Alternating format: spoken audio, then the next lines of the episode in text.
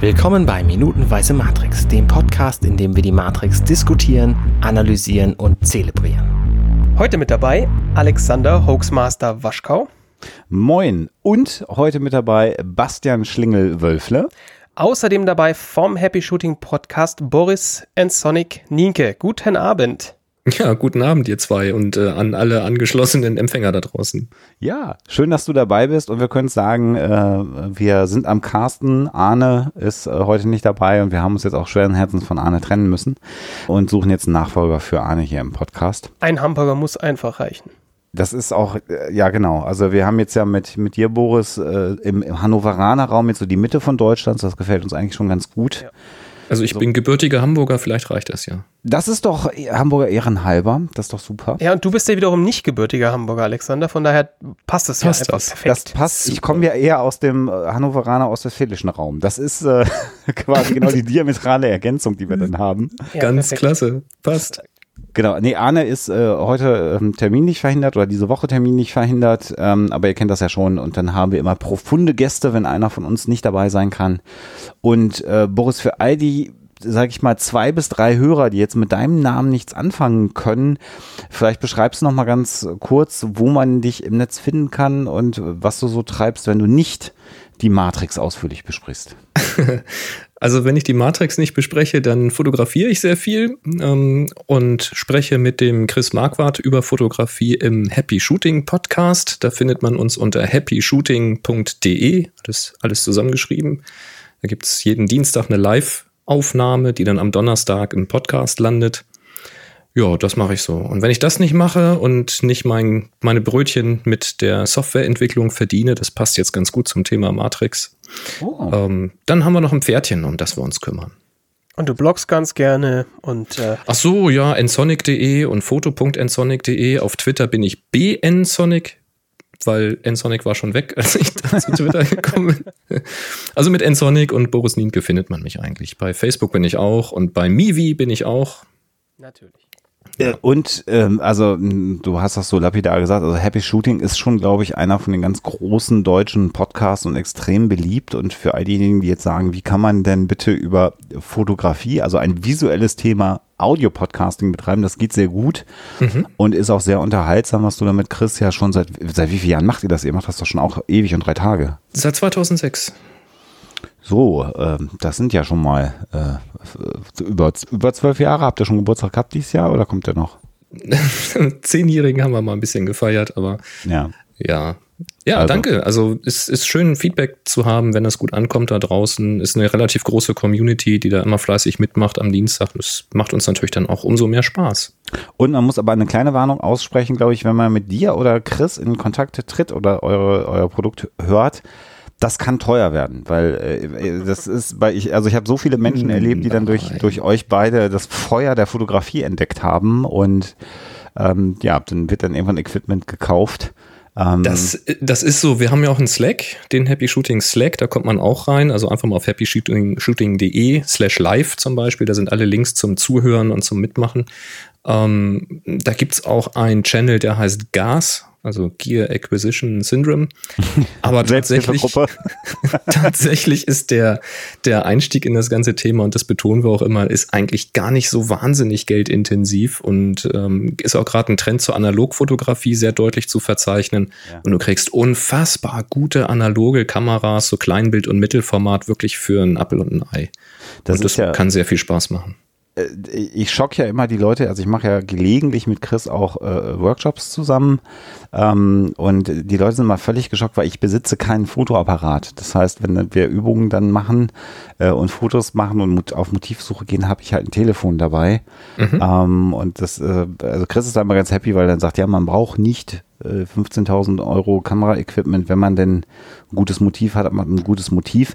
Bei mir ist das Problem, ich habe weder eine gute Kamera noch finde ich gute Motive, aber das ist dann äh, eben ein anderes Problem. Das, äh, ja. Meine Talente liegen vielleicht woanders. Das Licht wäre dann die dritte Variable. Ne? Das ja, ist, die gibt's äh, auch noch, genau, ja. Also es muss nicht immer irgendwie teures Glas sein, um den Hintergrund irgendwie unscharf zu machen. Einfach vernünftiges Licht und eine Freistellung über Licht, über Helligkeit und Kontraste ist halt auch ein sehr wirksames Mittel.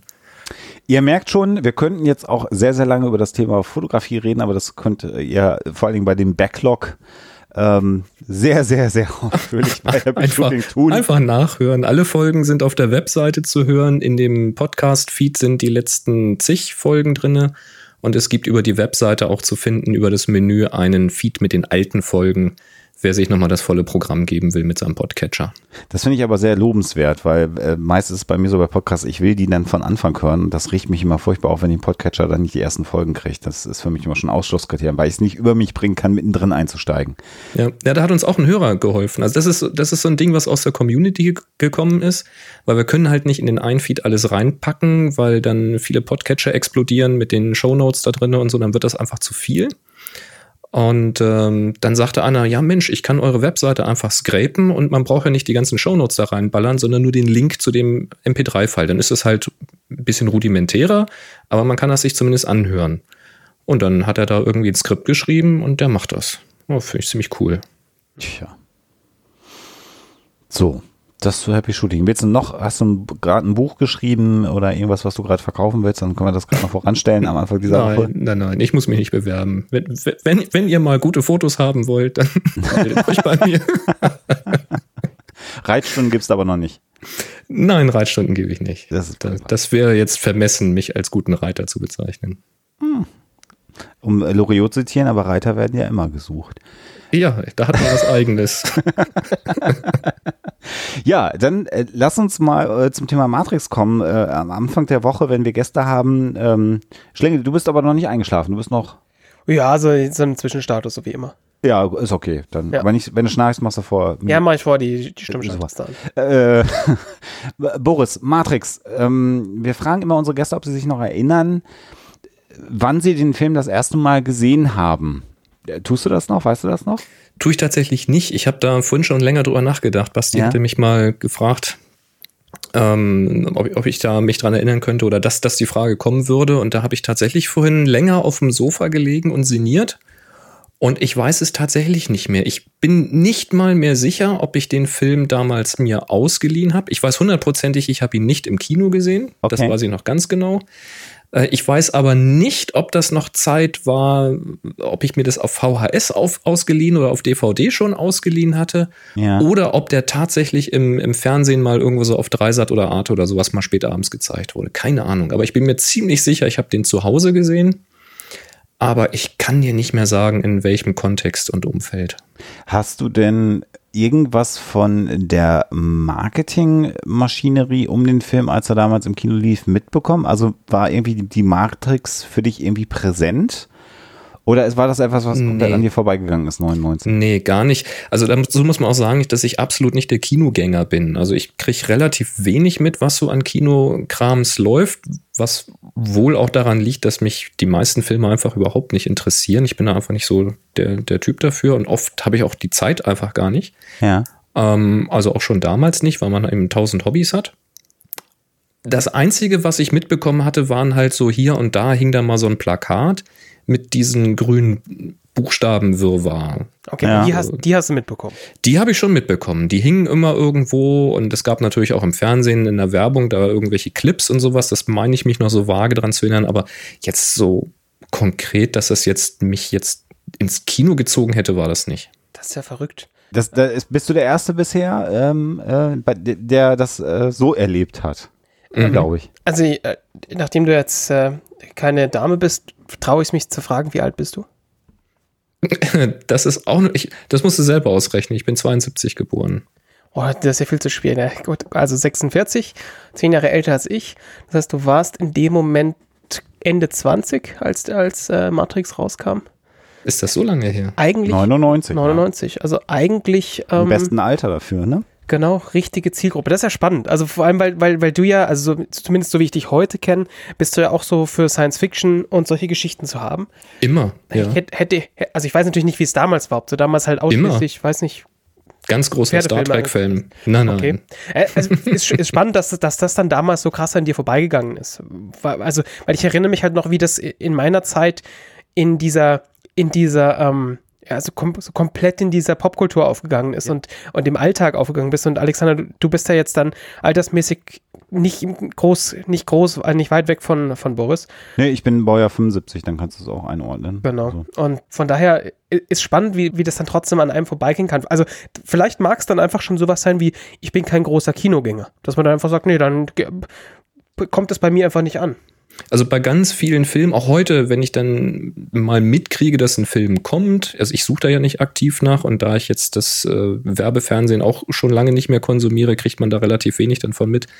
Aber wenn man dann irgendwas mitkriegt, dann denke ich, oh ja, ganz interessant, mal gucken, wann es auf Netflix ist oder wann es im Fernsehen kommt, weißt du. Also, ähm, das war damals auch so. Was ich natürlich mitgekriegt habe, und das interessanterweise, bevor ich den Film gesehen habe, nachdem der natürlich lief, da hat sich da natürlich, wie ihr schon sagt, so eine, so eine Popkultur draus ergeben und es wurde natürlich überall referenziert. Ja. Ähm, das heißt, wenn du irgendwo mal eine E-Mail gekriegt hast, dann gab es irgendeinen Spruch darunter, so ähm, bist schon wach geworden in der Matrix oder was weiß ich, wenn, wenn du in der Besprechung sitzt, dann als erstes die Frage, welche Pille willst du denn? Also es sind so, so Zitate, die irgendwie mit reingerutscht sind. Ich wusste irgendwann schon, worum es ging in diesem Film, so ganz grob, ohne ihn überhaupt gesehen zu haben, weil man sich natürlich dann irgendwo mal hinterfragt und mal nachliest. Aber ich, ja, ich habe das drumherum, also das nachher in, in, dem, in meinem privaten Umfeld mitbekommen, bevor ich den Film gesehen habe. Das ist aber echt interessant. Also ich bin halt nicht so der Filmgucker. Ja, ist ja völlig gut. Ist ja völlig gut. Wie, wie war es denn dann? Also das heißt, du hast im Prinzip ja die. Äh, ich war gespoilert. Ja, so auf Meme-Ebene alles schon mitgekriegt. Ja. Spoiler-Ebene. Wie war das denn dann, als du den gesehen hast? Warst du dann angetan vom Film oder war es eher sowas von? Pff, jetzt, verstehe jetzt aber auch nicht, warum da so, so ein Hype gemacht wird. Nee, also tatsächlich, also wie gesagt, ich weiß nicht mehr genau, wie ich ihn gesehen habe. Ich weiß nur, dass ich ihn auf dem Fernseher gesehen habe. Ja. Aber es war tatsächlich so, dass ich mir Zeit dafür genommen habe, den zu gucken, was auch nicht so oft passiert. Also oft läuft der im Fernseher halt so nebenher und dann guckt man das und wenn du einen Film zweimal gesehen hast, dann kennst du ihn auch. Und bei dem Film weiß ich noch, dass ich mir wirklich Zeit dafür genommen habe, dass ich das Licht ausgenommen habe, dass ich gesagt habe, jetzt will ich den sehen. Mhm. Na, jetzt kenne ich die, das Ganze drumherum. Ich weiß nicht, ob man damals schon Mem dazu gesagt hat, aber so diese ganzen Sprüche kannte ich. Und dann habe ich den halt geguckt. Und ich muss sagen, dass der mich ziemlich ähm, reingezogen hat. Mhm. Also das, das schaffen wenig Filme, die ich mir dann wirklich bewusst angucke, dass, dass ich wirklich sage, das hat sich jetzt auch mal gelohnt, so für mich. Okay. Das mhm. hat Spaß gemacht, das hat mein Gehirn beschäftigt.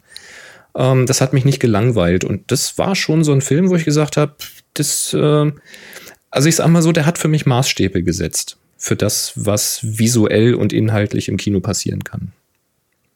Okay, das ist ja dann aber auch interessant. Also das, weil ich gerade überlegt habe, wie das ist, wenn man den dann nur im Fernsehen sieht und im Prinzip schon alles weiß ob hm. er einen dann noch so. Alles natürlich nicht, aber du kennst natürlich die, den groben Hintergrund. Ne? Ja. Also die, die Überraschung, dass er dann aus der Matrix rauskommt und dass das nur eine Kunstwelt ist und sowas, das, da bist du natürlich gespoilert bis zu einem gewissen Grad.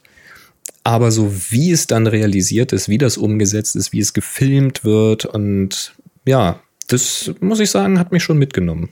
Aber es ist schön zu wissen, dass es dann trotzdem funktioniert, weil also wir haben da jetzt in den letzten Folgen öfter mal drüber gesprochen, dass, dass man halt äh, die ersten, weiß ich nicht, 10, 12, 15 Minuten äh, nicht wusste, wo man jetzt da eigentlich ist, also was das für eine Welt ist, in der wir hier leben und dann plötzlich dieses, okay, er wird aus der Matrix rausgerissen, ähm, dieses, dieses Auf, Auflösen der, der, also über den Spiegel auflösen der Person praktisch und dann rauslösen aus diesem Pod und man wirklich so im, im 30 Sekunden Rhythmus so What the fuck Momente hatte. Mhm. Die hattest du ja dann wahrscheinlich so gar nicht, weil die halt von vornherein bewusst war, dass alles eine Scheinwelt. Und mir war das halt beim ersten Kinobesuch gar nicht bewusst. Und deswegen hat der mich an so vielen Stellen so, so unerwartet abgeholt, äh, was halt dann nicht passiert, wenn du, wenn du schon mal grundsätzlich weißt, was ist denn die, die Prämisse dieses Films. Ja. Das ist richtig. Also dieses, ähm, dieser Überraschungsmoment, der war natürlich nicht da, wobei ich die exakte Szene nicht wusste. Also man kannte mhm. natürlich, wie gesagt, dieses Meme mit der, welche Pille willst du nehmen, aber wie es dann nun weitergeht, ob das jetzt noch einen Tag dauert und er das nächste Mal aufwacht oder, also dieses ganze Prozedere, wie er dann da in, in, aus dieser Blase da entsteigt, quasi, wie kannst ja eine Analogie zur Geburt machen und da ja. kannst du auch philosophieren über dieses Ding. Ähm, das hat ja sehr, sehr viele bildliche Momente, dieser Film. Das war mir natürlich so alles nicht klar, weil so episch erzählte das natürlich dann auch keiner, beziehungsweise so ein bisschen versucht man sich auch vor zu viel Spoilern zu schützen, wenn man irgendwann mal weiß, den will ich mir vielleicht doch nochmal angucken. Ähm, das hat schon funktioniert, aber ja, also dieses, dieses WTF, da sind irgendwie zwei Welten und eine ist nicht echt. Das hatte ich natürlich nicht, weil mir eben klar war, so wann kommt er denn jetzt, wie geht's denn jetzt weiter? Hm, hm. Ja. Aber trotzdem halt, äh, ja, eine, eine spannende Story eigentlich. Jetzt bist du, äh, unterstelle ich dir jetzt mal als Fotograf ein, visueller Mensch. Mhm. Gibt es was, wo du sagen würdest, der Film hat mich damit visuell überrascht? Ja, absolut. Also der, der Klassiker natürlich, diese Kampfszene mit eingefroren beziehungsweise Zeitlupe mhm. und dann der, der 180-Grad-Schwenk um die, um die Leute da drumherum. Ja. Das war natürlich ein Effekt, den kannte man vorher einfach nicht. Also den, den haben sie wirklich erfunden für diesen Film. So ist jedenfalls mein Kenntnisstand. Ist so, das hatte ja. ich vorher noch nie gesehen und das war so ein Wow-Moment und das war eben auch tatsächlich so ein Ding. Also ich weiß, dass ich auch Behind the Scenes dann gesehen habe, aber auch, wie gesagt, da bin ich nicht sicher, ob das dann auf der DVD oder ob das Jahre später war. Wie sie das eben gemacht haben und dass das natürlich Computertrick dabei ist, aber weniger als man glaubt, sondern dass es einfach mhm. sehr viele Kameras waren, die dann eben über den Computer zusammengeschnitten werden. Das war schon sehr geil. Also, das, das war, glaube ich, so der Hauptknüller, so diese ganzen ja, diese ganzen merkwürdigen Schwenks, die da drin sind, das Aufheben des, des Raum-Zeitgefühls so. Mhm. Und das andere, was mich sehr stark bewegt hat, und das ist mir tatsächlich auch erst hinterher aufgefallen, also in, erst in der Nachbetrachtung, das Spiel mit den Farben in diesem Film. Mhm. Ja, ja. Dass du also die, die beiden Welten völlig anders kolorierst. Also in der, in der Realität hast du eben sehr viel Blautöne, sehr kalt alles was man in der Fotografie eben auch nutzt, um eben die Nacht darzustellen oder Kälte darzustellen und das Draußengefühl oder Unwohlsein oder eben, kannst es natürlich auch für einen tollen Kontrast nutzen und sowas. Und wenn sie dann eben in der Scheinwelt drinne sind, dann fehlt das Blau nahezu komplett und das geht dir, das fällt erst gar nicht auf du denkst, ja, ist halt so Hollywood-Grading und so muss es halt sein heutzutage. Und dann, aber irgendwann denkst du dir so, ah, aber guck mal, aber in dem Schnitt ist wieder das ganz, ganz anderes Gefühl. Ähm, und das haben sie über Farben gemacht. Und das, äh, das fand ich sehr geil. Das ist, glaube ich, jedem so gegangen. Also gut, wahrscheinlich wird es den einen oder anderen gegeben haben, dem das direkt beim Schauen aufgefallen ist, aber auch bei mir hat es lange nach dem Kinobesuch damals gedauert, bis ich das dann auch realisiert habe, dass also wirklich über die Farben da so manipuliert worden ist. Und wie du schon sagst, man ist das ja eigentlich gewöhnt in Hollywood, dass eh über die Farben manipuliert wird. Mhm. Aber natürlich da äh, sehr, sehr geschickt.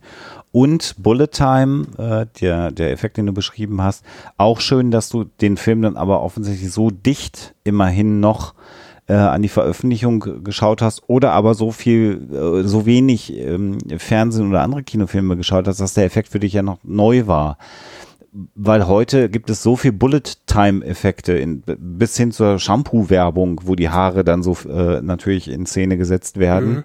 dass, dass, dieser Effekt, dieser Wow-Effekt gar nicht mehr so gegeben ist. Wenn man, also jemand heute, der viel Medien konsumiert, ähm, die Matrix guckt, hat er genau diesen Wow-Moment natürlich nicht mehr, weil die Bullet-Time tausendfach kopiert ist und äh, inzwischen natürlich so günstig und so gut umsetzbar ist, dass sie halt ständig irgendwo vorkommt.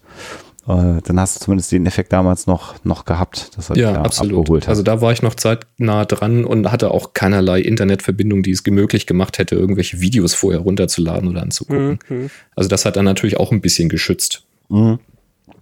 Und so vom, vom Kleidungsstil irgendwie, äh, dass du dann so eine Sonnenbrille haben wolltest, auch das haben wir mal thematisiert oder so? Nein, aber so ein Mantel. Ja, guck. Also auch das hat. Also ich, ich, ja, ich bin also seit jeher großer Liebhaber von langen Mänteln. Da habe ich auch ein, zwei, drei, vier, also verschieden lange. Mhm. Und ein neuer äh, ist, ist schon auf meinem Wunschzettel. Also da hatte ich schon immer Spaß dran und als ich den gesehen habe, habe ich gedacht, oh, eigentlich müsste man noch mal so einen langen schwarzen Mantel mit hohem Kragen. Was sich aber so durchzieht durch die Kinowelt eigentlich seitdem. Also jüngstes Beispiel wäre Sherlock, zum, ne, der mhm. auch so einen schönen langen Mantel hat mit einem hohen Kragen, den ich sehr, sehr toll finde, diesen Mantel. Also das sieht man immer wieder und das ist, ist ja so der, der moderne Ersatz fürs Heldencape, sag ich mal. Ne? Man sagt ja immer so No Capes, ne? Weil ist ja gefährlich. Mhm. Man damit mal in die Turbine gerät oder so. Aber das, der Mantel ist so der, der, ja, das moderne Cape und gefällt mir sehr gut. Okay, dann hatte ich das auch auf jeden Fall auch ein Stück weit abgeholt. Ja, definitiv.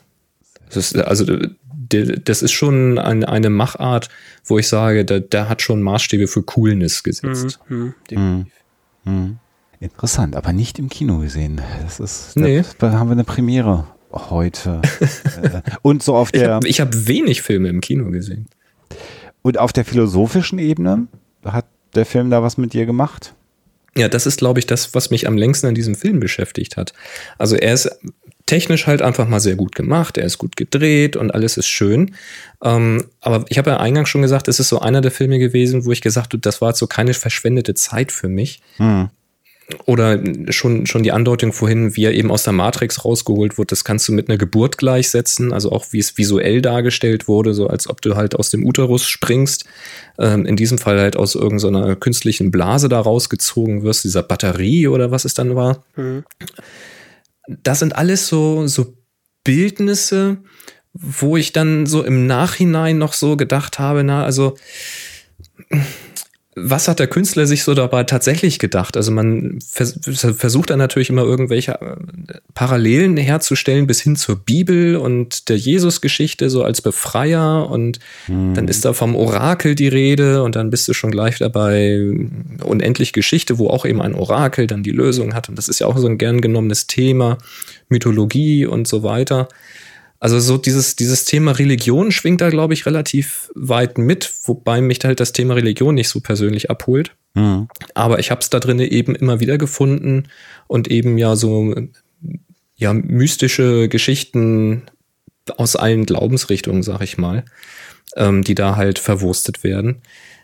Das glaube ich schon und ähm, ja, also auch, weiß nicht, ob man da noch so ein, so ein so ein Zauberlehrling oder sowas mit rein interpretieren kann, so der Junge, der mehr kann, als er weiß und das dann alles lernt. Weiß ich nicht, aber das, das ist etwas, also selbst wenn ich jetzt anfange drüber nachzudenken, dann poppen bei mir im Kopf schon wieder ganz viele Bilder aus diesem Film auf, obwohl ich ihn echt lange nicht gesehen habe. Ich habe ihn mir jetzt auch nicht vor dieser Aufnahme nochmal angeguckt, Hm. sondern es ist wirklich, wirklich, wirklich sehr, sehr lange her. Ich habe ihn damals gesehen, das dürfte dann jetzt irgendwie knapp 20 Jahre her sein, vielleicht nicht ganz und habe ihn dann irgendwann nochmal gesehen. Da hatten wir dann mit Freunden nochmal geguckt. Definitiv war das dann auf Blu-ray, glaube ich sogar, mit so ein paar Extras, die noch dabei waren und so ein, so ein Animatrix und so verschiedenen Dingen. Hm. Da haben wir mal so, ein- so ein so ein Matrix-Abend mal gemacht. Aber das ist auch schon ewig und drei Tage her. Und trotzdem sind mir sehr, sehr viele Bilder einfach im, im Gehirn geblieben. Und das können nicht viele Filme von sich behaupten. Und der Gedanke, dass wir eventuell gar nicht in der Realität, sondern in der Matrix leben? Das ist natürlich ein gern genommenes äh, Zitat. Also das hat sich, glaube ich, so in, in die Popkultur eingebrannt. Wenn irgendwas passiert, wenn du so ein Déjà-vu-Gefühl hast oder wenn du stolperst, obwohl gar kein Stolperstein da ist oder so, dann sagst du, ups, da war wohl ein Fehler in der Matrix. Mhm, war, mhm. ist die Katze nicht eben schon mal hier lang gelaufen? Ach, da, naja, Fehler in der Matrix kennen wir ja schon. Ich glaube aber nicht daran, dass wir in der Matrix leben. Also so weit geht jetzt äh, die Liebe dazu nicht. Was? Sie sind ja raus. Nein, nein, also so, so weit geht das dann nicht. Und ähm, es ist dann auch tatsächlich das Gefühl, da greife ich jetzt wahrscheinlich schon einigen Minuten vor, die dann mit anderen Gästen sicherlich kommen werden. Es gibt ja auch einen ähm, Protagonisten, der nicht in der Matrix oder für die Matrix geboren wurde, Der aber unbedingt in die Matrix möchte, weil ihm nämlich das harte und raue Leben da draußen einfach ankotzt und er sagt, so what, wenn ich ein schönes Leben habe und nichts davon merke, ist doch eh alles viel geiler. Ich weiß nicht, ob das nicht eine, eine sehr beruhigende Vorstellung ist, dass man sagen kann, äh, ich entfliehe einfach meinem Alltag in eine Matrix. Also manchen Tag bin ich eher auf der Suche nach einer Matrix. Vielleicht könnte man das so ausdrücken. In der vergangenen Woche, Schlingel, warst du ja nicht da. Äh, da hatten wir ja meine wunderbare Ehefrau zu Gast. Und ich weiß nicht, ob wir es vorher schon mal hatten, aber auch da kam nochmal der Punkt auf. Eigentlich ist es, also selbst wenn es so wäre, wäre es vollkommen wurscht, weil man es nicht beeinflussen kann. Ja, das stimmt. Da haben wir da äh, in der letzten Woche etwas ausführlicher drüber philosophiert. Insofern ist die Frage, leben wir nur in einer, in einer Simulation oder nicht, letztendlich für den Alltag vollkommen irrelevant, aber trotzdem natürlich immer die spannende Frage. Und ich kannte es tatsächlich vor der Matrix schon immer mit dem Traum des schlafenden Dackels, äh, der wir vielleicht alle nur sind. Und ähm, Das würde den Geruch erklären. äh, zum Beispiel mitunter. Und das hat sich bei, bei mir dann halt auf den, ich habe zu der Zeit studiert, natürlich die WG-Party-Gespräche haben dann plötzlich, wenn es dann so um erkenntnistheoretische, philosophische Fragen ging, dann waren es halt nicht mehr diese Themen, sondern man war halt einfach tatsächlich bei dem Thema äh, Matrix. Und man kann, es gibt ja so Menschen, die ausrechnen, mit welcher Wahrscheinlichkeit wir eventuell sogar tatsächlich in einer Matrix leben. Also Elon Musk hat da das eine oder andere Mal sich zu geäußert und äh, der hält es also in einem gewissen Grad durchaus für denkbar, dass es so ist, aber nochmals hat halt null Relevanz fürs Leben, selbst wenn es so wäre. Ja, dann wäre es so. Ich habe ein bisschen die, das beruhigende Gefühl, dass ich hier rechts gerade auf einen Stativkopf schaue, der strahlend blau ist und das muss real sein. Weil es nicht grün ist. Ja. Ich lasse mir jetzt nicht einreden, dass die blaue Farbe Illusion ist. Also wenn das blau ist, dann sind wir hier in der realen Welt. Das ist ganz klar. Da könnten wir jetzt natürlich nochmal über Wahrnehmung reden und dein Blau überhaupt ein Blau ist, oder? Das ist mein Blau und das lasse ich mir von niemandem nehmen. Das würde jetzt aber auch den, den Rahmen sprengen. Wir können ja, äh, ja. glaube ich, äh, im Laufe der Woche, wir haben ja noch ein bisschen Zeit, immer mal wieder mit dir ein wenig über die, die Matrix äh, sprechen. Und dann ja, sehr gerne. sind wir jetzt ja gerade, äh, wenn wir hier einsteigen, in der 46. Minute, ja kurz nach, nach der Erweckungsszene von Neo. Und äh, sie haben ihn ja das erste Mal zurück ins Konstrukt gebracht in der Szene davor. Mhm. Und das hat er ja nicht gut verknust. Da musste er sich ja erstmal schön übergeben an Bord der Nebukadnezar.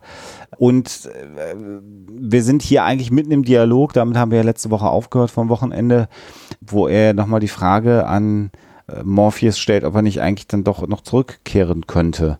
Die nicht beantwortet wird, spannenderweise von Morpheus, sondern Morpheus entschuldigt sich und sagt, naja, wir haben dich zu früh oder zu spät aus der Matrix rausgeholt. Eigentlich bist du zu alt dafür. Ähm, äh, dein Verstand kann das eigentlich gar nicht mehr verkraften und das ist meine Schuld. Und in diesem Dialog sind wir jetzt gerade. Und du hast es gerade schon beschrieben, es ist hier erstmal alles recht kalt und blau mal wieder. Ähm, und wir haben darüber philosophiert, aus was die Klamotten sind. Schlingel, wir waren jetzt beim Menschenhaar angekommen. Was ist so deine Ansicht? Ja, aber halt unten rum, ne? Ja, ich meine, sie haben ja, also Baumwolle ist ja auch schwierig, ne? Die werden in Zion sicher irgendwo Schafe. Also, sie haben ja wirklich jeden Dreck in Zion die werden da schon irgendwo Schafe ähm, haben, die sie dann, die sie dann scheren können. Also ich habe mir gerade gerade Matrix äh, Revolutions angeguckt und da sieht man ja doch nochmal sehr viel von Zion. Und diese Stadt ist sehr, sehr, sehr, sehr groß. Okay. Und die haben da sicher irgendwo so ein Schaf oder es ist irgendeine schlechte Synthetik. Ja, also in, in, in den Close-Ups sieht es eindeutig nach Wolle aus. Jetzt kann man sich natürlich auf das, äh, auf das Standbein stellen und sagen, ja, das sind halt so die klassischen Filmfehler, die halt passieren, so wie bei Waterworld scheinbar Tabak ohne Ende da ist, auch wenn es kein Land gibt. Aber. Oh Gott, Waterworld, den habe ich auch. Ja, ja, das ist auch Wahnsinn. Will keine Wunden aufreißen. Nein, nein, nein, da braucht man keine Sendung drüber machen. Die ist ja auch schnell fertig. Ja. Minutenweise im Waterworld. Aber Blau. das sind halt so Sachen, ich meine, natürlich müssen sie was anziehen, willst du sie nackt rumlaufen lassen. Synthetik, ja, wäre natürlich möglich, aber wo ist die Industrie dafür? Das habe ich jetzt in dem Film nicht so richtig mitgekriegt. Also da würde ich jetzt eher mit, mit Basti gehen und würde sagen, die werden mit Sicherheit irgendwo eine Tierzucht haben, wo Wolle abfällt. Ob das jetzt Schafe sind oder irgendwelche Lamas oder Yaks oder Wollmäuse, keine Ahnung. Irgendwas werden die schon haben. Ja. Also Menschenhaar ist das nicht. Ne? Ja, ansonsten kommentiert, wenn ihr weitere Ideen für den Kleidungsstoff in der Matrix habt. Ich bin da mal sehr gespannt. Wir waren eigentlich relativ zufrieden mit Menschenhaar in der vergangenen Woche, aber gut. Dann ja, ja, okay. hm.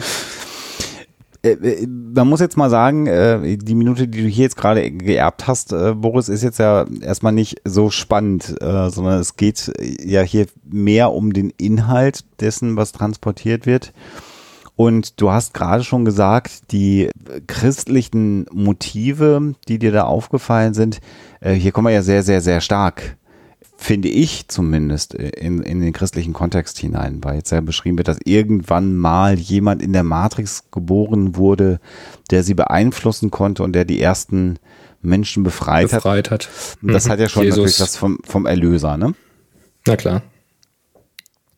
Also man könnte die Matrix mit Gott gleichsetzen und den, den Sohn der Matrix eben als Jesus, der dann eben als Befreier aufgetreten ist. Das, das wäre so eine Analogie, die, die sich bei Matrix irgendwie durchzieht. Ne? Nicht zwingend immer nur christlich, da gibt es mit Sicherheit noch andere, wenn man sich das jetzt nochmal genauer anschaut. Ähm, aber das wäre so genau so ein Beispiel. Ja, ist denn die Matrix Gott oder sind die Maschinen Gott? Das ist ja auch nochmal das Spannende. Weil die Matrix ja, ja auch eine Schöpfung ist, ne? Es gibt noch den Architekten, also das kann man jetzt natürlich noch beliebig weit treiben, ne? Wo, wo fängt es dann an? Mhm. Wobei wir den Architekten äh, Schlängel hier nicht, nicht, nicht wirklich bekommen werden im, in, in der Matrix. Ne? Da sind wir ja ein bisschen weiter. Das sind andere Teile dann. In der Trilogie. Das ist erst, bei mir verschwimmt schon wieder alles bei mir. Ja. Das ist, glaube ich, der dritte Teil oder so. Kann gut sein, ja. Ja, also das, äh, wie du es nehmen willst, ne? Also das lass es die Maschinen sein. Dann ist natürlich wieder die Frage, wer hat die Maschinen denn ursprünglich mal gebaut? Waren das nicht auch die Menschen? Ja. Also ist, ist der Mensch nicht sein eigener Gott? Und das ist natürlich dann auch schon wieder eine Auflösung der Religion, die auch so ein bisschen der Wahrheit entspricht, also wo man sich eben auch im Kreise dreht und wo ich ja auch eher der Verfechter bin zu sagen, also das, was gesagt wird, ähm, Gott ist überall oder in jedem von uns, meint eigentlich nur, dass eben das, das Gute in jedem von uns steckt und wir müssen es nur finden und nutzen und nach außen tragen und nicht, dass es eine Instanz des, des Gottes oder des Schöpfers oder so etwas gibt. Mhm. Und das wäre natürlich hier eine, eine schöne Rekursion, ja. Das ist, wenn die Maschinen Gott sind, ist es dann eigentlich doch der Mensch, also ist das doch selber, ist er doch seines eigenes Glückes oder Schicksalsschmied um, ähm, und das ist einfach nur mal hier zu Ende gedacht. Ja, also das sind so Sachen, da, da dreht man sich im Kopf oder ich zumindest immer im Kreis, ohne dann zu einer endgültigen Lösung zu kommen. Aber das ist eins dieser Dinge, die mich an diesem Film eben echt lange beschäftigt haben, auch nach dem Gucken noch. Wie stehst du denn gedanklich zu der, zu der Frage, ob, ob tatsächlich eine, eine Maschinenintelligenz, eine künstliche Intelligenz die nächste Evolutionsstufe von intelligentem Leben auf diesem Planeten ist? Ähm, sehe ich nicht so hoch an. Also das, was ich bisher immer sehe, ist, dass mir niemand erklären konnte, äh, was eigentlich eine künstliche Intelligenz ausmacht. Mhm. Weil am Ende des Tages ist es einfach nur ein Kasten voller If-Abfragen. Also wenn dies passiert, dann reagiere so. Jetzt kann man natürlich weiterspinnen und kann sagen, naja gut, was macht denn der Mensch anderes? Ne? das ist, das kann man sogar relativ gut in der Psychologie äh, nachweisen, dass das so ist. Aber ja, machen wir weiter. Wir reagieren halt auch nur auf einen Input und tun dann etwas. Also die Frage, die glaube ich ungeklärt äh, im Raum steht, ist, was ist denn Kreativität in ihrer Basis oder, oder was ist Selbstwahrnehmung eigentlich in ihrem Kern?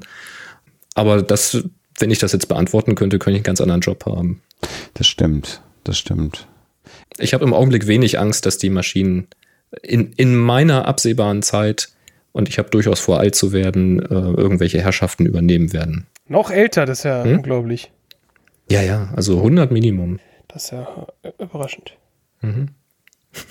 Hm, interessant, weil ich bin äh, relativ unschlüssig, weil ich mir auch immer die Frage stelle, wenn es denn irgendwann so etwas wie eine künstliche Intelligenz gibt, äh, die sich selbst bewusst wird, kriegen wir das überhaupt mit? Das ist die Frage, mit der ich mich immer beschäftige, weil man ja auch immer davon aus, also bei dir steckt auch ein Stück weit mit drin, dass wir das mitkriegen würden, weil es uns ähnlich wäre. Und es könnte ja auch im Kern komplett anders sein, wenn sich Maschinen bewusst werden. Und das ist eher so ein Aspekt, wo ich gerne drüber nachdenke, denn letztendlich, wenn man mal von einem Kasten äh, sich losmacht, also dem Gedanken, irgendwo steht dann irgendein Kasten und dann sagt einer Eureka, jetzt ist der Kasten intelligent mhm. äh, und mal so das Thema Internet sich anschaut, dann äh, hast du natürlich äh, Milliarden von Kästen, die miteinander vernetzt sind Mhm. Und da ist natürlich die Frage, ob sich da irgendwann mal äh, unter Umständen was entwickeln könnte, was wir gar nicht mitkriegen. Äh, wie wahrscheinlich das ist, kann ich dir auch nicht beantworten. Aber das ist eher so der, der Gedanke, mit dem ich mich beschäftige, sodass du nicht diesen, diesen einen Kasten hast, also irgendwer baut das Gehirn bei sich auf dem Schreibtisch nach, sondern eher so was Chaotisches, was sich dann ad hoc formt und natürlich über das Internet dann plötzlich ähm, auf natürlich ein riesiges Informations ähm, äh, ähm, Paket zur Verfügung hat. Also das gesamte Wissen der Menschheit, ähm, vielleicht ein Teil nicht, aber schon sehr viel davon ist natürlich digital schon verfügbar. Da sind wir ja fleißig dabei, unser Wissen zu digitalisieren und maschinenlesbar zu machen. Äh, das ist so, das war so mein Gedanke daran. Und äh, da muss man auch tatsächlich sagen, so dieses Matrix-Bild, ähm, das haben wir in der letzten Woche auch ausführlich besprochen mit der Idee, dass es jetzt Maschinen gibt und dann kommen die Maschinen aber auf die Idee, die Menschen zu Batterien zu machen, weil sie von Solarenergie leben. Da haben wir schon mhm. mehrfach gesagt, baut doch einfach Atomkraftwerke, dann braucht ihr keine Menschen. Also das ist ja völlig, völlig absurd, dass man sich entscheidet, Menschen brauchen zu wollen, wenn man doch einfach äh, Atomenergie oder sonstige Dinge nutzen könnte. Oder ja, für die Dramaturgie ist das halt besser. Ne? Na klar, na klar. also das muss man ja immer wieder dazu sagen. Also Logikfehler darf man, glaube ich, nicht zu viele suchen. Ähm, aber wo, wo, du sagst, mit, mit, Internet und Maschinen und ähm, als künstliche Intelligenz, die dann selbstständig handelt, da habe ich halt, also für mich ist das Internet eher, ähm, vielleicht auch zu einfach gesagt, aber eher eine große Bibliothek. Also ich hätte jetzt auch keine Angst, dass plötzlich die Bücher die Weltherrschaft übernehmen, weil die werden einfach nicht anfangen, von alleine zu handeln. Und das, nur weil eben das, das Internet viele Daten gespeichert hat auf Rechnern. Natürlich laufen das Skripte irgendwie auch automatisiert ab und natürlich hat es schon einen Börsenkrach gegeben, weil irgendein Automatismus meint, jetzt alles verkaufen zu müssen. Aber das sind, sind für mich keine, keine intelligenten Muster, sondern das sind halt, ja, das ist ein Skript, was da halt abläuft mit einer programmierten Reaktion und bis das so komplex ist, dass wir es mit Leben verwechseln, in Anführungszeichen, mhm. oder gleichsetzen können. Ich glaube nicht, dass das, dass es so einen Funken gibt und dann passiert das oder so. Die Frage finde ich aber, die du aufgeworfen hast, eher insofern spannend, ähm, als dass man das ja so als Science-Fiction technisch immer weiterspinnen kann. Würden wir überhaupt merken, wenn wir von Außerirdischen besucht werden? Ja, ja. Weil die müssen ja weder so groß sein wie wir, noch müssen sie so aussehen und handeln wie wir. Kriegen wir das überhaupt mit? Ja, und wenn wir irgendwelche Signale da rausschicken, versteht das überhaupt irgendjemand? Mal abgesehen davon, dass die viel zu langsam sind, die Signale, aber gut. Ja, das ist, ähm, ja, das ist sowieso das, äh, das ist das schönste Thema. Also diese absurden, konstruierten äh, Signale, wo ich denke, da muss aber auch so eine außerirdische Intelligenz, wenn sie die empfängt, äh, ich weiß es gar nicht, die, die Schwingungsfrequenz des Wasserstoffatoms äh, bei Vollmond äh, kennen, weil das dann der grundlegende Wert ist, wo dir dann Physiker sagen, nein, das ist eine Konstante, das kennt man im ganzen Universum. Und ja, ich ja. denke, ja gut, aber wenn du die eine Konstante jetzt gerade mal nicht berücksichtigst, hm, dann kriegst du halt bleibt dann den ganzen Kram nicht dekodiert irgendwie. Also das halte ich auch für äußerst äh, fragwürdig, schwierig, schwierig. Äh, ob das gelingt. Ähm, ja, aber vielleicht sind die Außer oder vielleicht sind wir ja selber schon die Außerirdischen. Oder die Maschinen haben schon übernommen. Ach, hey, Jemine. Also die Theorie, dass wir eigentlich vom Mars kommen, gibt es ja. Also insofern. Ja. Äh, kann man sich da ja, äh, ja Gedanken auch, machen. Es ist ja auch Wasser jetzt tatsächlich äh, gefunden worden. Fließendes Wasser auf dem Mars. Hm. Und es gibt eine schöne Doctor Who-Folge mit Wasser auf dem Mars. Die ist ganz oh, schön ja. gruselig. Mhm. Die habe ich ähm, gesehen. kann ich dir empfehlen. Mit äh, dem zehnten Doktor noch übrigens. Eine der letzten Folgen. Beste Doktor. Mit Tennant. Hm. Ja, ja. Ja, aber es gibt hier in, in der Minute, wo wir gerade sind, ne? Ja. Du sagst, das ist die Szene, wo er eben ähm, da aufwacht oder kurz danach. Sagen, äh, oder er wacht halt zum zweiten Mal auf oder so, ja. Da gibt es aber auch so diese Szene, wo ich meine, ich den ganzen Film über nicht klar bin, welche Rolle dieser Morpheus eigentlich hat. Ja. Ähm, oder in welcher Rolle sieht er sich? Weil er ist ja eigentlich immer die treibende Figur, die sagt hier, der Neo, das ist unser Auserwählter und wir lernen ja später auch das, das Orakel kennen mit sehr vagen Sprüchen, wie man das so von Orakeln und Horoskopen und sowas kennt. Ähm, und er interpretiert die einfach mal für sich und meint da dann jemanden gefunden zu haben, der es ist. Aber in welcher Position sieht er sich eigentlich? Und es gibt hier in dieser Minute, die wir hier gerade haben, die 46 ist das, ne? Ähm, da gibt es eine Stelle, die fängt hier irgendwo an bei, lass mich gucken, nach den ersten 15 Sekunden oder sowas. Da geht der Schnitt von Neo auf Morpheus, der komplett im Schatten sitzt. Ja. Also der wirklich ganz, ganz spärlich beleuchtet. Das ist jetzt so ein Fotografending wieder, ne? Mhm. Ähm, also er hat wirklich nur ganz, ganz schmales Licht, so eher so ein Streiflicht. Und kommt, tritt dann aus dem Schatten. Also ja, er lehnt ja. sich nach vorne ins Licht und ähm, sagt dann halt inhaltsschwangere Dinge. Ähm, also er erklärt ihm halt, ähm, dass es eben in der Vergangenheit schon mal diesen einen Befreier da irgendwie gab und so weiter und leitet damit eigentlich das Thema ein, dass er glaubt, jetzt den nächsten gefunden zu haben. Ja. Aber er wird oder er setzt sich damit selbst so, so hoch und so ins Rampenlicht, ist am Ende er dann der Befreier oder fühlt er sich so? macht es aber nicht, sondern lässt die Arbeit dann wen anders machen? Weil er scheint sich ja auch in der Matrix ganz gut auszukennen. Er wird ja sein Lehrer. Warum ist er nicht der Befreier? Ja gut, also offensichtlich muss, muss der, der Auserwählte ja Dinge können, die nicht jeder kann und die natürlich darüber, also die darüber hinausgehen über das, was in dem Fall zum Beispiel Morpheus in der Lage ist zu leisten oder in der Lage ist äh, zu tun. Und klar stellt sich natürlich die Frage, ob er das vielleicht auch hätte finden können. Aber äh, naja, das Orakel hat ja gesagt, ne, er wird die Person finden. Klar, er sich auch selbst finden können, so ist es nicht. Mhm. Ähm, aber wir sehen ja schon, also wir sehen später und im zweiten Teil auch noch, in dem dritten Teil nochmal, dass, äh, dass Neo ganz besondere Dinge kann, die halt äh, sonst niemand kann und die auch sonst, also die vielleicht auch überhaupt keinen Sinn machen, dass er die kann. Also es gibt das eine, das eine macht mehr Sinn als das andere. Und Morpheus musste ihm halt zeigen, also er ist vielleicht, vielleicht die Maria Montessori der Matrix. Und musste halt einfach, musste einfach ähm, Neo, Neo helfen, es selbst zu tun, also selbst äh, zu lernen, was, er, was er kann, wie das alles funktioniert. Also er, er sagte, glaube ich, selber irgendwann in einer Szene gibt es, ich kann dir nur die Tür zeigen, hindurchgehen musst du selbst. Ich weiß nicht, ob er das sagt oder jemand anders oder ob das Orakel das gesagt hat. Ähm, ja, doch sagt Morpheus zu Neo, später erst in, in ein paar Minuten, ähm, wenn sie zum Orakel gehen. Ähm, ich kann dir nur die Tür zeigen, hindurchgehen genau. du selbst. Mhm. In dem Fall zeigt er halt auf die Tür zum, zur Wohnung des Orakels, aber es ist natürlich ein sehr inhaltsschwangerer Satz äh, für, für die ganze Situation, in der sich Neo befindet. Und von daher, Morpheus ist, denke ich, schon eine sehr, sehr zentrale, sehr, sehr, sehr wichtige, vielleicht mit die wichtigste Rolle in diesem ganzen, in dieser ganzen Geschichte. Aber trotzdem glaube ich, dass er weiterhin in Anführungszeichen nur der, der Finder ist. Also der, die Person, die, die ihn äh, am Ende, ja, Neo findet und ihm den, den Weg weist.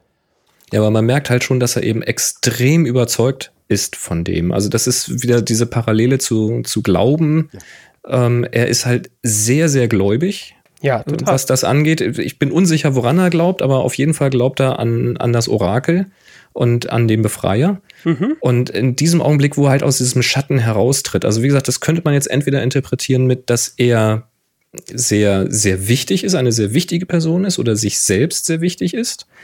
Man könnte es natürlich aber auch so ein bisschen als, ja, das Licht gesehen. Weißt du, jetzt habe ich ihn gefunden. Mhm. Also es, ich, jetzt trete ich aus dem Schatten und jetzt wird alles gut. Und das, er, er baut ja dann so ein, so ein, ähm, ja, so ein Meister-Schüler-Verhältnis auf. Ja obwohl er selbst ja gar nicht der Meister ist. Also, aber auch da ist es wieder, der, der Schüler erhebt sich dann ja über seinen Meister und kann eben mehr.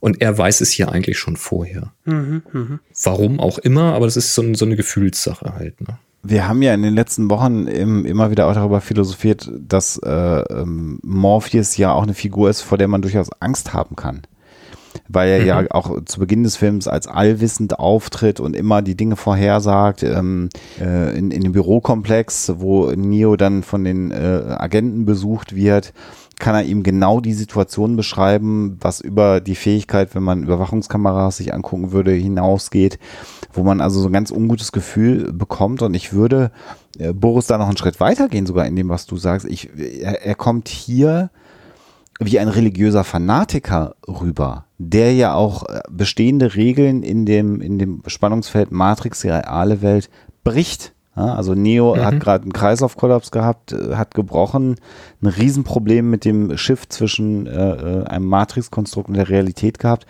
Und er sitzt hier in der Minute vorher noch da und sagt, ja, also eigentlich machen wir das nicht, weil das Gehirn das oder das, der Verstand das nicht verarbeiten kann, aber ich bin mir ja sicher, dass du das bist, deswegen haben wir das gemacht.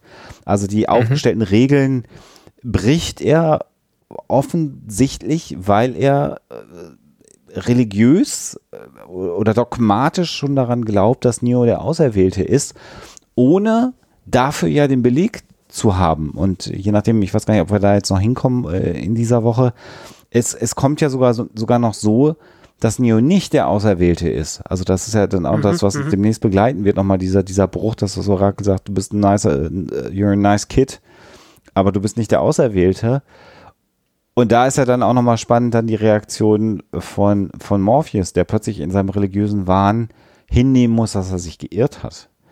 Und insofern äh, finde ich das aber sehr, sehr schön, wie du das an dem, an dem Licht und an dieser Szene da nochmal deutlich gemacht hast also für mich ist er hier gerade ein richtig verblendeter Dogmatiker. Äh, und äh, Neo ist ja nun gerade auf seiner Reise maximal gebrochen und äh, wollte immer wissen, was ist die Wahrheit.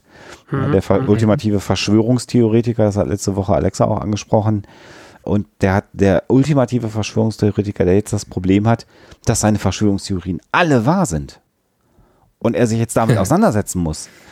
Ja. Und jetzt plötzlich sagt, verdammte Axt, ich, ich bin jetzt das Schlafschaf, was wirklich aufgewacht ist und eigentlich will ich das gar nicht. Äh, Ja. Und das ist jetzt ja genau dieses Spannungsfeld. Und äh, Morpheus ist mir, wenn ich es jetzt so auf dieser Ebene betrachte, natürlich mag man den Schauspieler und natürlich ist die, die Rolle ein guter, auch über den Film dann hinweg. Aber eigentlich ist er völlig fanatisch gerade in dem, was er tut. auch gegen seine eigenen Leute, Ja. also gegen die, die das Schiff steuern, die alle irgendwie ein bisschen Zweifel haben und er sagt, ja, aber doch, glaub mir, das ist so und setzt sich ja auch über seine eigenen Leute hinweg und macht Dinge. Ja. Ja, es stimmt schon. Also er ist, er ist extrem davon überzeugt und deswegen meine ich, also er, er sieht sich auch schon als sehr wichtig und sagt, also wenn ich das jetzt mache, tut's keiner und wenn wir das jetzt nicht tun, dann war's das mit uns. Und ich meine, am Ende wird sich zeigen, dass er wahrscheinlich recht damit hatte, aber wie du schon sagst, es gibt dann nochmal so einen Knick, so kaum dass Neo dran glaubt, dass er es vielleicht doch sein Ja, könnte, so kommt dann die Aussage, dass er es nicht ist, aber da werdet ihr noch hinkommen. Genau. Äh, Was wir, was wir Mhm. auch noch äh, sehen hier übrigens mal unabhängig vom Inhalt, ist nochmal sehr schön dann im Gegenschnitt, also genau nach den Sekunden, wo wir Morpheus ja sehr, sehr schön, sehr, sehr kalt ausgeleuchtet, ne, jede Pore kann man ja auch erkennen Ja. äh, in, in den Einstellungen, äh, auch nochmal den, die, die Schnittstelle von, von Neo auch sehen. Auch das ist ja nochmal ganz spannend, dieser Knopf, den er da hinten am Schädel hat, wo er diese absurd lange Stange auch eingeführt wird. Nochmal, also wo man immer so zuckt. Auf der anderen Seite denke ich auch so, nachdem ich die ersten Virtual Reality Helme aufgehabt habe, wenn das funktionieren würde, wäre es schon auch irgendwie geil, weil Mhm. Also wahrscheinlich würden das viele machen lassen, wenn, wenn das gut Ich, ich wäre. weiß nicht, ob ihr, ähm, wie heißt denn der Film? Ich komme jetzt nicht drauf. Da haben sie auch so einen Port hinten unten im, im unteren Rücken, wo man Spiele dran anschließen kann. Und da habe ich dann auch damals drüber nachgedacht. Also der kam auch ein bisschen nach, nach ähm, Matrix raus und Ja, da haben sich viele dran bedient an dem Film. ja, und das hat aber schon, äh, und, aber da ist der Port halt so ein bisschen also ekliger, weil er so ein Fleischport ist und so macht, wenn man was einsteckt. Ähm, Sehr schön. aber, und da hat man halt dann plötzlich so, so Spiel, so fleischige Spielkonsolen gehabt.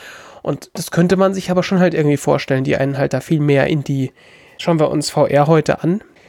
Sind wir schon irgendwie, gehen wir ja in die Richtung, so ist es nicht. Morpheus hat letzte Woche ja auch ähm, nochmal gesagt, was what is real? Letztendlich Impulse, die zu deinem Gehirn kommen, die du als real interpretierst. Und wirklich mit der neuen VR-Technologie, wenn man die mal aufhat, ich habe das letzte Woche schon erzählt, man lässt sich da einfach auch von täuschen und das geht ganz, ganz schnell, dass sich das Gehirn da betrügen lässt. Es gibt einen alten Science-Fiction-Film, das muss so Ende 70er, Anfang 80er gewesen sein, wo die, äh, wo Forscher so einen Helm entwickeln, der dann im Laufe des Films immer kleiner und schmaler wird, mit dem du das Erlebte, deine Gedanken aufzeichnen kannst auf so ein breites Tape, auf so ein silbriges Tape, so ein Mehrspur-Tape und ein anderer kann sich dann den Helm aufsetzen und diese Erlebnisse abspielen, als wären es seine eigenen. Und das eskaliert dann so weit, dass jemand tatsächlich seinen Tod aufnimmt und jeder, der dieses Tape sich anguckt, dann tatsächlich stirbt, weil er glaubt, dass er stirbt. Ich weiß leider nicht mehr, wie dieser Film heißt. Wenn das jemand weiß, kann er das ja mal in die Shownotes ergänzen. Weil den kann ich sehr empfehlen vor diesem Hintergrund, Ja. so was ist eigentlich real. Ja. Ähm, aber was mir hier noch einfällt zu diesem Gegenschuss, was du gerade sagst, und auch ein Stückchen weiter noch in dieser Minute, also es geht ja dann wieder zurück auf, ich sage mal Morpheus, tut mir leid, Kein Problem. ähm, auf Morpheus. Und dann der, der dritte Schnitt ist dann der, wo wir Neo und Morpheus von vorne sehen. Mhm. Und was da ja auch von der Bildsprache halt her ist, äh, Neo ist Morpheus abgewandt. Ja. Also das sind immer so Details. Man sagt immer, ja gut, du willst natürlich die Gesichter in der Kamera sehen, aber nee, ich glaube, das ist sehr, sehr, sehr bewusst eingesetzt, dass er hier noch nicht dazugehört. Er ist dem Mhm. noch abgewendet, er ist immer noch halb in der Matrix. Ähm, Morpheus schaut immer noch aus der Entfernung von hinten auf ihn. Also das ist so, das ist so vom, vom, ja, vom, vom Drehbuch her, vom Cineastischen, von der Umsetzung, das ist so wahnsinnig gut umgesetzt, diese, diese Storyline. Also die würde komplett ohne Text funktionieren, weil einfach klar ist, er ist einfach noch distanziert, er ist noch nicht da. Morpheus ist auch nicht voll offen zu ihm, er ist auch seitlich zu ihm gedreht und schaut skeptisch hin, so war das jetzt das Richtige, was ich hier gemacht habe. Er ist also nicht hundertprozentig überzeugt, das sagt so seine Körpersprache irgendwie. er will das gerne glauben, aber er öffnet sich trotzdem nicht so richtig. Und also das kommt haben, dann erst. Wir haben, wir haben schon öfter hier gesagt, dass, dass wir uns ganz sicher sind, dass so gut wie nichts, was, was visuell in diesem Film passiert, von den Wachowskis mit Absicht gemacht wurde. Und ähm, das ist auf Millimeter ja, geplant. Genau. Äh, ganz kurze zwei, zwei Nachträge.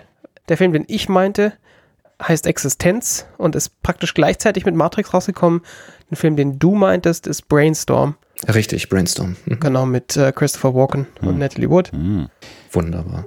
Was wir in, in, in dieser Bildsprache auch haben, finde ich, was hier maximal gerade durchkommt, ist so eine, ich will nicht Hoffnungslosigkeit sagen, aber sowas Desillusioniertes. Mhm. Äh, wir haben auf der einen Seite Neo, ähm, was ich gerade schon beschrieben habe, ne, das Schlafschaf, was jetzt aufgewacht ist und realisieren muss, dass die Realität einfach so unfassbar beschissen ist. Ähm, und der erste Gedanke nahezu, der ihm kommt, ist, kann ich wieder zurück?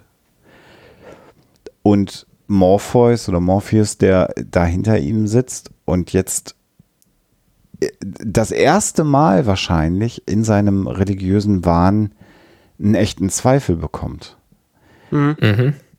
weil sich der Auserwählte gerade nicht so benimmt und nicht so ist, wie er ihn vermutet hat. Also es ist bei beiden so eine äh, wie so gebrochene Persönlichkeiten und ähm, es ist es ist so ein bisschen, als ob du dir dein Leben lang etwas wünscht und jeden Tag, wo du dir das wünscht, malst du dir aus, wie es wäre. Mhm irgendwo hinzureisen, jemanden kennenzulernen, ein Produkt geschenkt bekommen.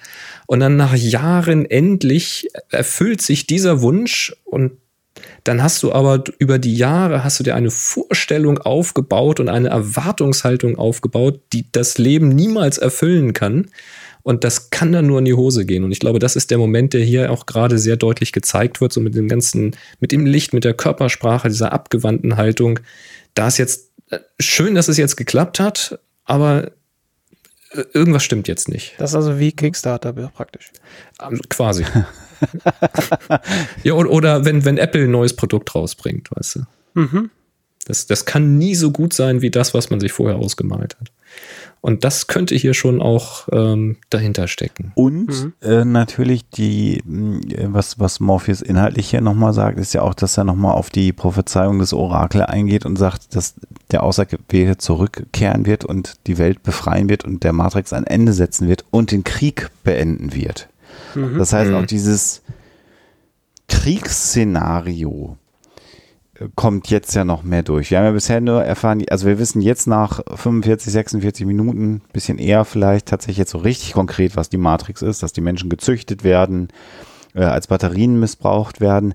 Und jetzt realisieren wir ja gerade, dass es so etwas wie einen Widerstand scheinbar gibt. Genau darum geht es jetzt ja, dass äh, Morpheus sagt, wir sind mhm. im Krieg.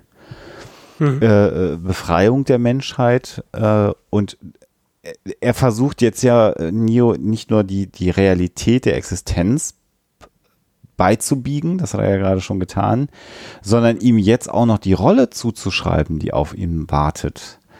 Äh, das ist ja auch, äh, also nicht nur ist alles, woran du dein ganzes Leben lang geglaubt hast, null und nichtig, ja, sondern du musst jetzt auch noch dafür sorgen, die gesamte Menschheit zu retten. Das ist der Plan, den ich für dich habe. Oder das Universum ja, genau. oder das Orakel. Und das in, diesen, in dieser Form des Dialogs zu machen, ähm, ist halt toll, weil, weil, was wir sehen, sind im Prinzip zwei, zwei gebrochene Menschen eigentlich mhm. in diesem Moment hier gerade. Und äh, äh, insbesondere durch die, durch die gewählte Bildsprache. Die hätten das ja auch im Laufen auf dem, auf dem Hovercraft machen können oder beim, mhm. beim Frühstück oder weil sonst irgendwas. Richtig.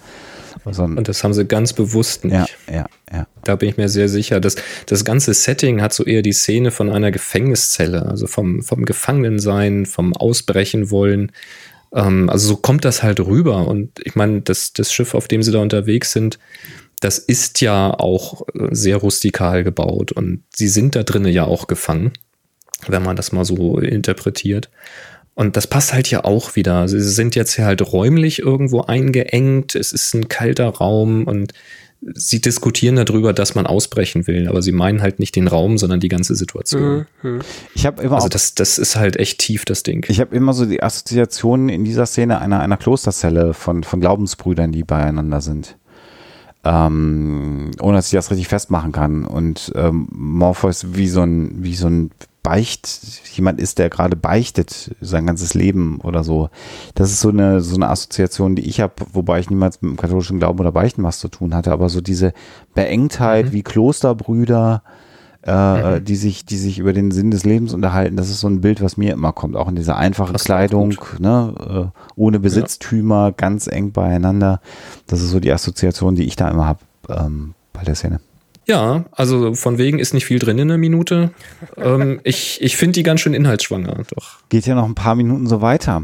Dann das Lustige an der Sache ist, ich habe komplett den Faden verloren, ob wir jetzt inhaltlich alles von dieser Minute mitgenommen haben oder nicht. Ich glaube schon. Ich kann mir nicht vorstellen, dass wir irgendwas ausgelassen nee, haben. Nee, nee, ich habe ein bisschen, ich habe das Skript hier nebenbei offen. Äh, ich glaube, wir haben alles angesprochen, was gelandet okay. ist. Also wenn jemand noch über die Stoffe diskutieren möchte, dann kann er vielleicht auch mal versuchen zu erklären, warum, wenn man schon irgendwie Schwierigkeiten hat, hm. äh, geeignetes Webmaterial zu finden und man muss ja auch Webstöcke haben und ja, die Klamotten, die sie am Leib haben, sind eher grob, aber guck dir mal die Decke an, wo er drauf liegt. Dieser Kissenbezug, der extra zweifarbig, schön mit Streifen und so. Also ja, also es scheint da auch Künstler zu geben. Ja, der wird mit sowas von Ikea halt bestellt, ne? Das geht ja immer. Ja, ja im Online-Shop. immer noch.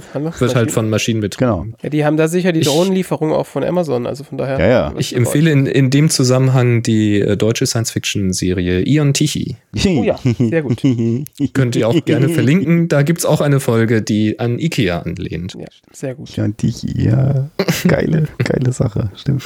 Held von Kosmos. Ja, sehr amüsant ja, äh, äh, also ich glaube, damit haben wir eine gute Montagsfolge abgeliefert, oder? Also ich glaube, wir haben wenig, wenig ausgelassen, oder? Ach komm, eine Stunde, was soll's schon? Ja.